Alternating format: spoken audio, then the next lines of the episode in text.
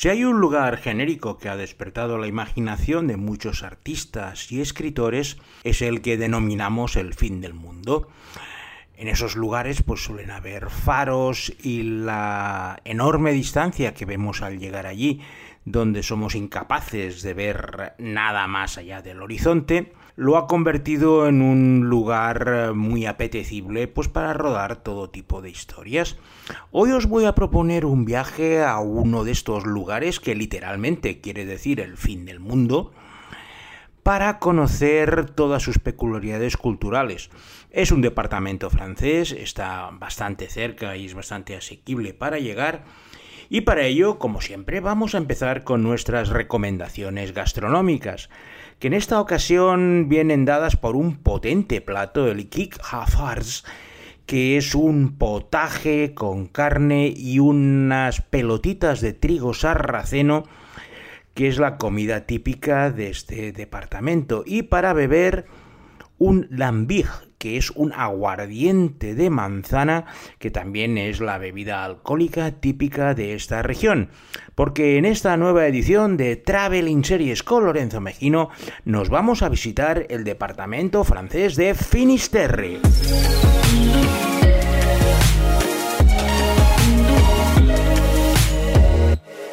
Finisterre es un departamento francés, el más occidental de toda la metrópoli francesa, que tiene una superficie similar a la provincia de Castellón y tiene casi un millón de habitantes, por lo cual es uno de los departamentos con una densidad media dentro del territorio francés. Su situación estratégica está al oeste de Bretaña, donde forma parte con otros cinco departamentos de esa región, pero Finisterre, como su nombre indica, fin de la tierra, es el más occidental y el lugar pues donde ya no se veía nada más que el océano Atlántico. También se ha convertido en el último reducto de la lengua y cultura bretona,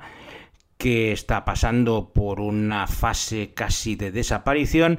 pero que sigue viva precisamente en esta zona de Finisterre, como os iré enseñando posteriormente, incluso con algún ejemplo de series. Siempre he tenido cierta debilidad por Bretaña y sus costas y en bastantes ocasiones pues no he dudado en coger el coche y pegarme pues las 8 o 10 horas con el mismo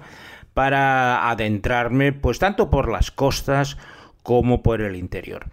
Tenéis que pensar que Finisterre tiene 1.250 kilómetros de costa, que es una bestialidad, porque está lleno de pequeñas calas, ensenadas, acantilados, que hacen que a cada vuelta del camino te encuentres con un paisaje de los que te tienes que parar a empezar a hacer fotos, TikToks o la forma que quieras de compartir esas vivencias con el resto de tus amigos. El viaje que os voy a proponer hoy va a ir rodeando la costa de Finisterre, empezando por una de sus ciudades más importantes, Lorient, hasta acabar en Roscoff, el puerto donde puedes embarcar para ir a Gran Bretaña. Es un viaje plagado pues de múltiples paradas, haremos alguna pequeña desviación para conocer aldeas de estas de postal donde se han rodado películas y muchas series por el gran estado de conservación que te retrotrae a las épocas medievales. Y ni que decir tiene que es uno de los lugares más turísticos, tiene alguno de los sitios que he visto más abarrotados en mi vida viajera e intentaré compartiros con vosotros porque es un destino relativamente sencillo de llegar y la verdad es que tiene muchos alicientes tanto desde el punto de vista paisajístico como gastronómico como también desde el punto de vista seriéfilo. Nuestro punto de partida es la ciudad portuaria de Lorient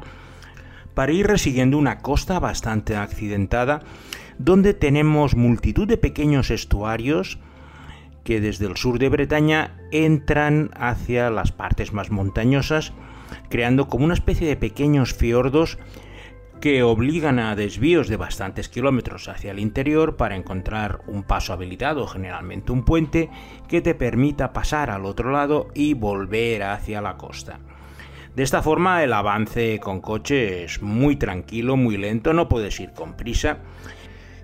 Nada más salir de Lorient nos vamos a encontrar uno de estos pueblos preciosos, Cloire-Carnoët, que es la base de operaciones para dirigirnos hacia nuestro primer destino seriéfilo de hoy, que es el precioso puerto de Doléans. El puerto de Doléans se encuentra a la entrada del estuario de un pequeño río que baja de las montañas bretonas, pero que tiene una ubicación perfecta, resguardada y con unos preciosos paisajes para disfrutar los escasos días soleados que hay allí, pues de una sidra en la terraza y ver pasar el tiempo de una forma tranquila. El puerto de León es un lugar mágico y como tal fue el lugar ideal donde se desarrolla la primera serie de nuestra selección de Finisterre de hoy y que lleva como título Marianne. Y je respecte toujours mes promesses.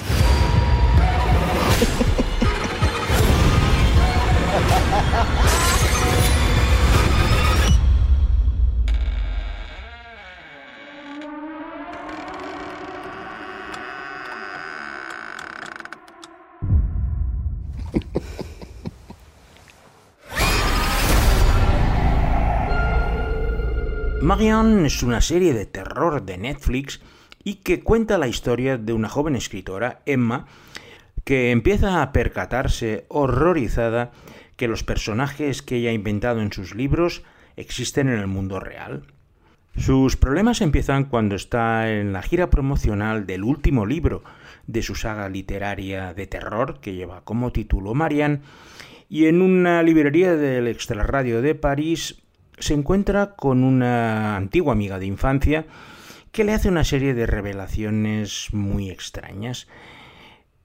Eso le provoca una serie de pesadillas horrorosas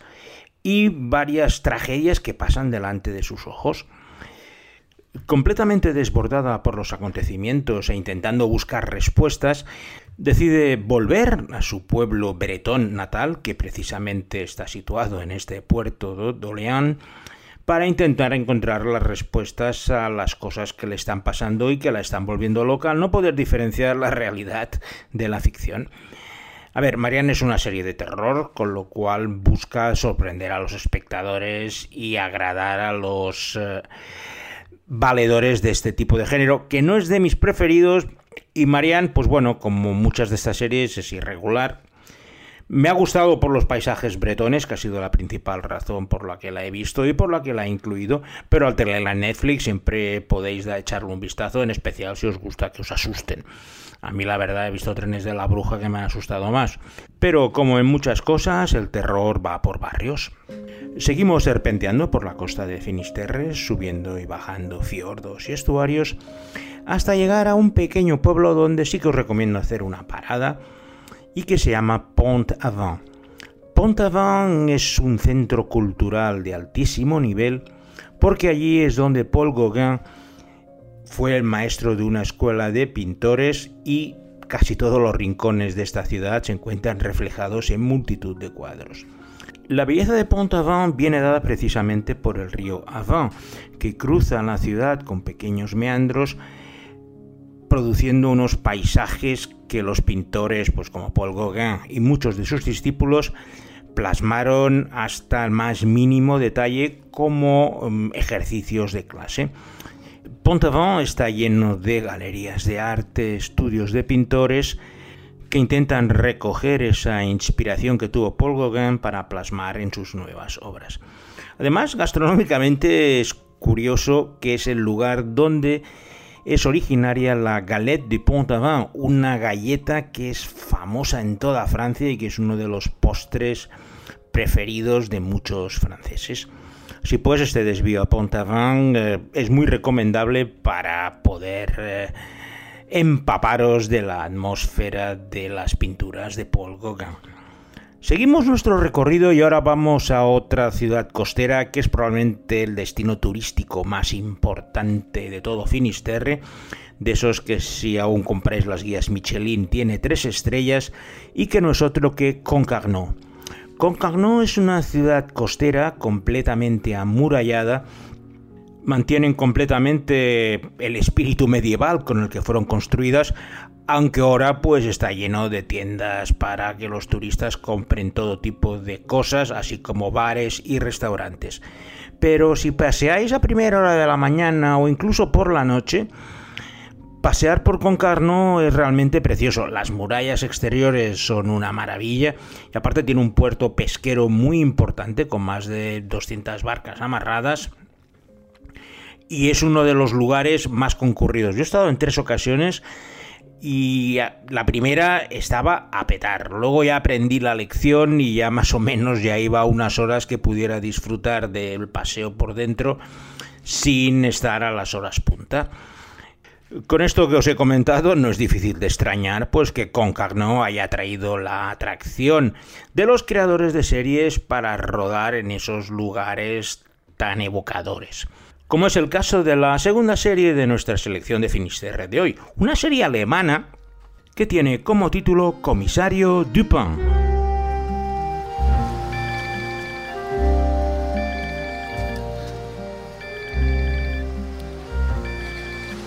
Ja? Monsieur le Commissaire, Sie es? Nein, Kadecki ist der Pizzadienst. Wen erwarten Sie an meinem Telefon? Hm? Ähm, ja. Georges Dupin es un comisario un poco problemático que ha sido represaliado y enviado desde su comisaría de París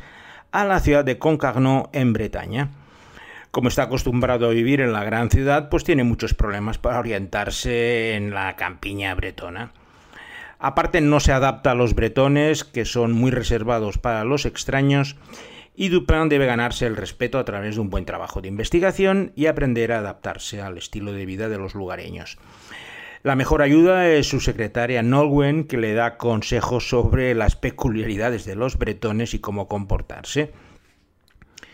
A medida que va desarrollándose la serie, se va ganando el respeto de la gente y ya no es tratado como un turista extranjero como lo es al principio. Pero sin embargo, sus orígenes parisinos no se pueden deshacer por completo y siempre están planeando en todas sus relaciones. Puede parecer raro que la serie más bretona de toda la selección sea precisamente alemana,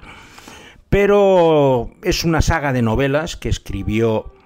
Jörg Bonk bajo el seudónimo de Jean-Luc Banalek que se hicieron muy famosas en Alemania y que ah, originaron esta serie de películas televisivas. Son películas independientes tipo El lugar del crimen, o sea, un crimi alemán de 90 minutos de duración, con la particularidad de que cada una de ellas sucede en un pequeño lugar de Bretaña. De esta forma, pues vamos recorriendo todos los lugares. Pont-Aven también sale, Brest, Lorient, el Pont de y es una magnífica forma de ver otro crimen con vistas.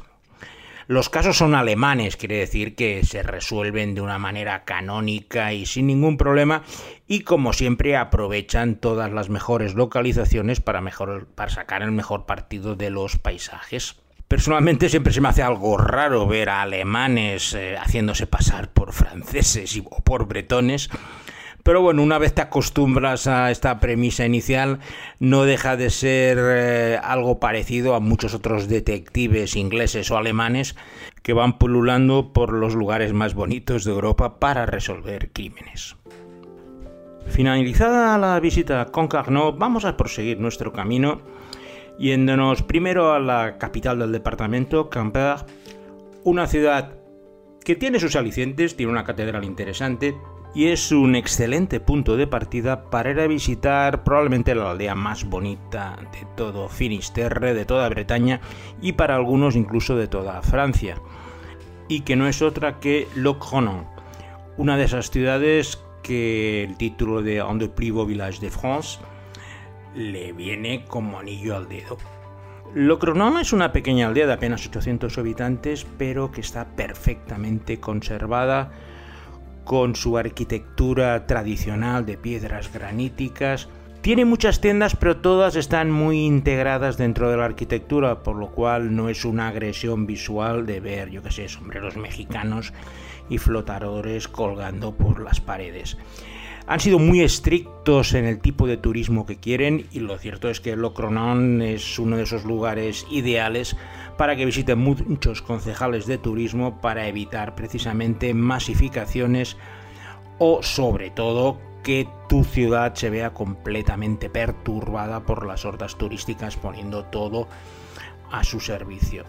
Pasear por Locronan es una verdadera delicia. Es el lugar al que voy siempre cuando voy a Bretaña porque me reconcilia con un turismo de calidad y una conservación pristina del patrimonio histórico de un lugar. Tras cantaros los elogios de Locrono, vamos al extremo contrario, que es lo que nos vamos a encontrar en Brest. Brest es una ciudad, la más importante del departamento de Finisterre, pero que fue completamente destruida durante la Segunda Guerra Mundial y la reconstruyeron un poco a salto de mata. Queda algún edificio en pie interesante, pero lo más importante de Brest es que nos sirve como punto de partida para ir a una pequeña isla que se encuentra a una hora y cuarto en ferry, que es una verdadera preciosidad, que es la isla de Ouessart y que a nosotros nos interesa porque ha sido el lugar donde se ha rodado una miniserie que se estrenó hace apenas tres meses y que está basada precisamente en una isla imaginaria, pero utilizando los paisajes de Wessart, y que tiene como título L'île aux trente cercueils, la isla de los 30 ataúdes.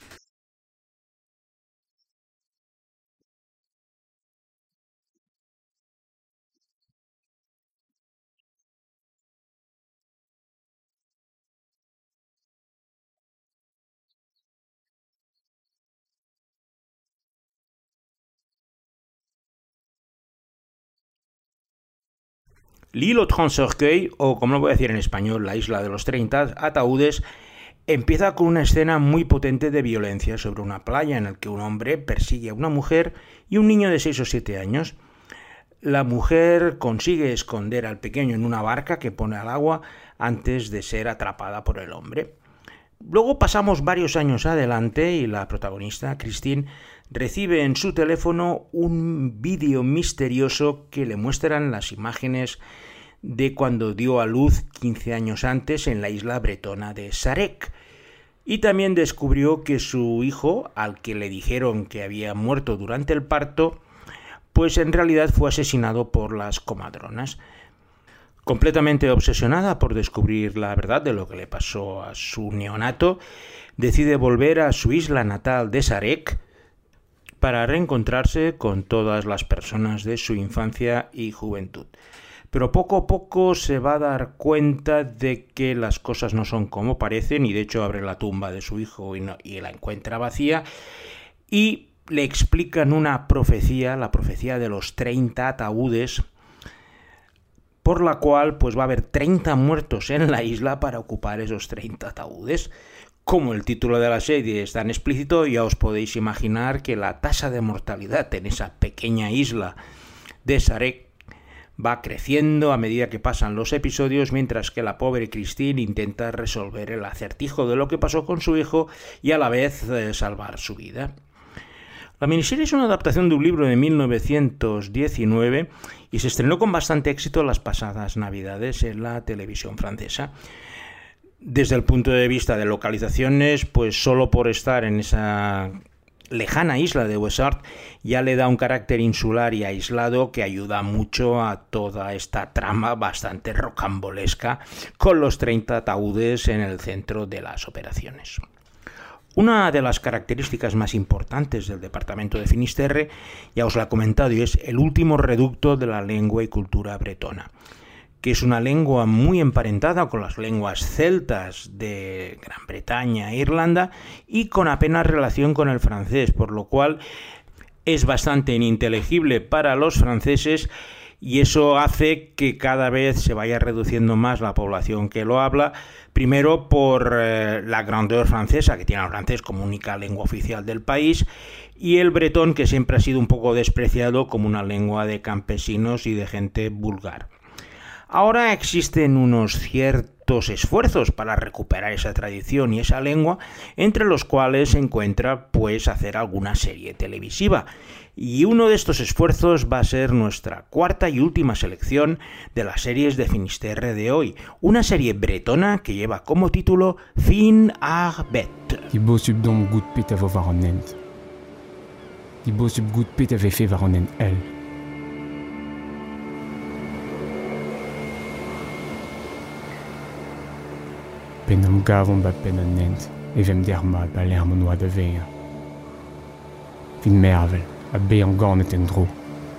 Fin Arbet, que para aquellos de vosotros que no dominéis el bretón significa el fin del mundo, es la historia de tres personajes de tres generaciones diferentes que se van a encontrar de forma fortuita y van a compartir un viaje de tres días para iniciar una nueva etapa de sus vidas en el departamento de Finisterre. El personaje más veterano es Fans, un viejo agricultor que vive atormentado por el trágico final de su hermano y que busca en este viaje su destino final, sin soltar una caja de galletas donde guarda sus pertenencias más preciadas.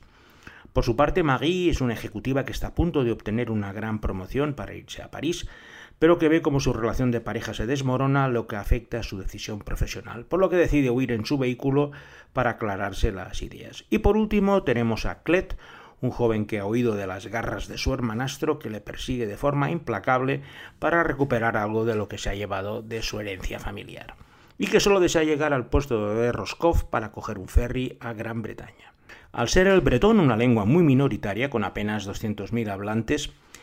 la iniciativa de Finarbet es un esfuerzo para mantener viva la llama de una lengua completamente diferente a francés. Y sin entrar en valoraciones comparativas con otras ficciones mucho más caras y ambiciosas, Finarbet plantea un misterio entretenido y curioso y sobre todo muy importante para visibilizar esa lengua minoritaria en peligro de extinción como es el bretón.